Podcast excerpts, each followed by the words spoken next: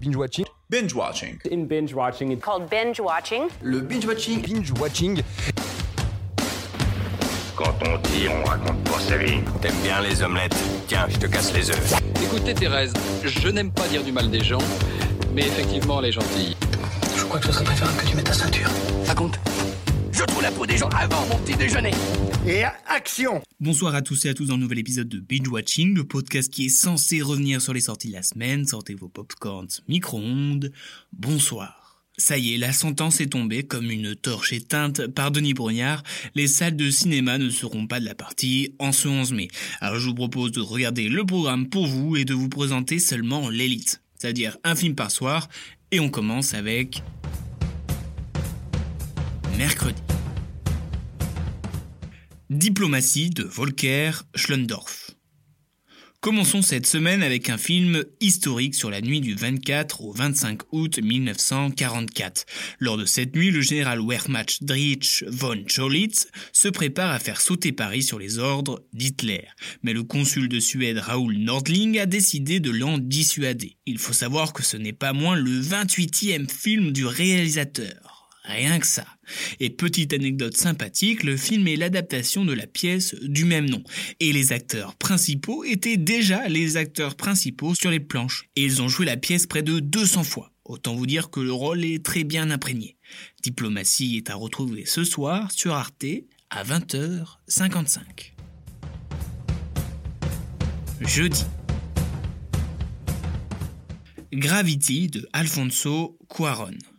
C'est la première expédition du docteur Ryan Stone à bord de la navette spatiale. Cette ingénieuse accompagne l'astronaute Matt Kowalski, mais lors d'une sortie banale dans l'espace, une catastrophe se produit et laisse les deux protagonistes dans le vide spatial.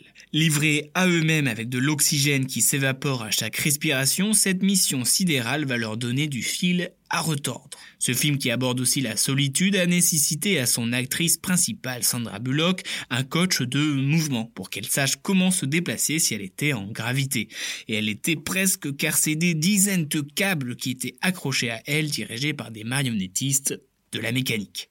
Pour finir, petit fun fact comme on aime, la voix que l'on peut entendre dans le haut-parleur de la navette lorsque les astronautes contactent Houston est celle de l'acteur Ed Harris. Et Ed Harris a joué un expert de la NASA dans Apollo 13. Fun Ce film spatial est à retrouver sur TMC jeudi à 21h15.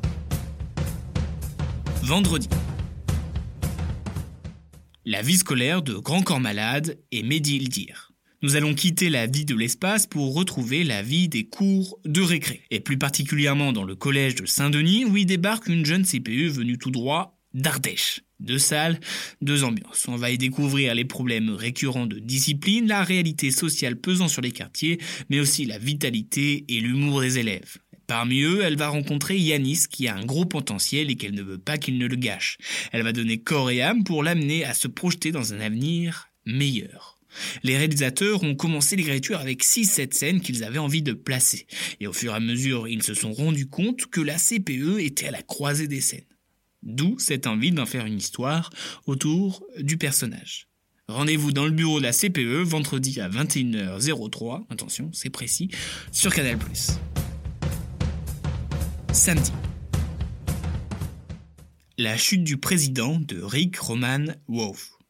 Victime d'un coup monté, l'agent des services secrets Mike Branning est accusé d'être le cerveau d'une tentative d'assassinat envers le président américain Alan Trumbull. Forcément traqué par le FBI, il va devoir à la fois combattre et trouver l'identité de celui qui menace la vie du président. En plus, c'est Morgan Freeman, donc faut vraiment le trouver ce bâtard.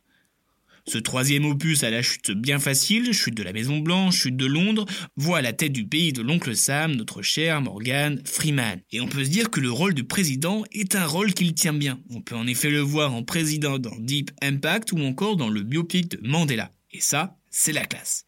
La gamelle du président, c'est sur Canal, samedi à 21h03. Dimanche. Dirty Dancing de Émile Ardolino. Nous sommes dans les années 60 et Bébé passe des vacances familiales plus ou moins monotones, jusqu'au jour où elle découvre qu'un groupe d'animateurs du village estival forme un groupe de danse. C'est l'occasion idéale pour la jeune fille toute sage de s'émanciper avec cette Dirty Dancing. Et puis, euh, elle rencontre Johnny Castell, le professeur de danse. Et autant vous dire que c'est une bonne situation. Après, il n'y a pas de bonne ou de mauvaise situation, c'est juste des rencontres en fait. Instant drama, Patrick Swayze a avoué ne pas avoir supporté de jouer avec l'actrice Jennifer Grey, qui faisait constamment des caprices et qui obligeait tout le temps l'équipe à retourner et retourner. Mais par contre, il faut tirer un coup de chapeau à l'actrice, qui a usé de talent de persuasion avec brio. En effet, elle se présenta au casting alors qu'elle avait 10 ans de plus que le personnage qu'elle devait interpréter. Et on lui a laissé seulement 5 minutes pour les convaincre. Je ne sais pas ce qu'elle a dit, mais ça a été terriblement efficace. Danse lascive, comme disent nos confrères canadiens, est à retrouver dimanche à 21h05 sur TF1. Lundi, The Immigrant de James Gray. Arrêtons de danser et retournons en l'an 1921, où Ewa et sa sœur Magda quittent leur Pologne natale pour la Golden City, New York. Mais atteinte de tuberculose, Magda est placée en quarantaine. Est-ce un signe de mettre un film sur la quarantaine quand on en sort? Hmm, Je ne crois pas. Et malheureusement, Ewa, qui est seule et désemparée, tombe dans les filets d'un souteneur sans foi ni loi aka Bruno. Mais c'est sans compter l'arrivée d'Orlando qui lui redonne confiance et l'espoir en de jours meilleurs.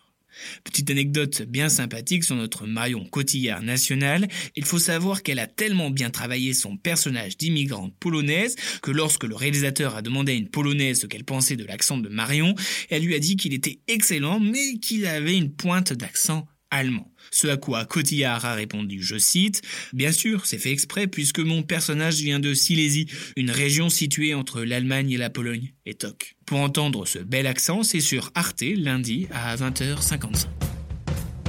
Mardi. Harry Potter et l'Ordre du Phénix de David Yates. Cette cinquième année dans laquelle rentre Harry Potter et sa bande est marquée par l'arrivée du nouveau professeur de défense contre les forces du mal, imposé par le ministère de la magie qui ne croit pas au retour de Voldemort. Et cette nouvelle professeure, on la connaît tous puisqu'elle nous hante encore.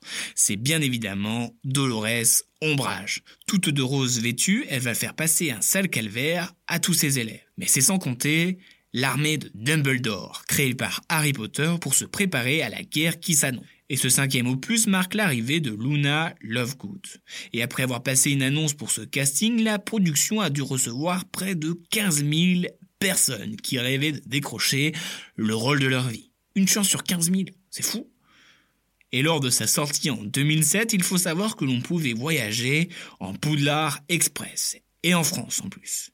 En effet, un train aux couleurs d'Harry Potter sillonnait la France de juin à juillet. Harry et sa clique, c'est mardi sur TF1 à 21h05. Voilà, Binge Watching TV, c'est terminé, et même si le déconfinement aura lieu lundi prochain, ce n'est pas le cas pour les ciné. Donc on se retrouve la semaine prochaine pour un nouvel épisode de Binge Watching TV. Je respecte ton avis, mais en tout cas, c'est pas le mien, donc c'est pas le bon, tu vois ce que je veux dire?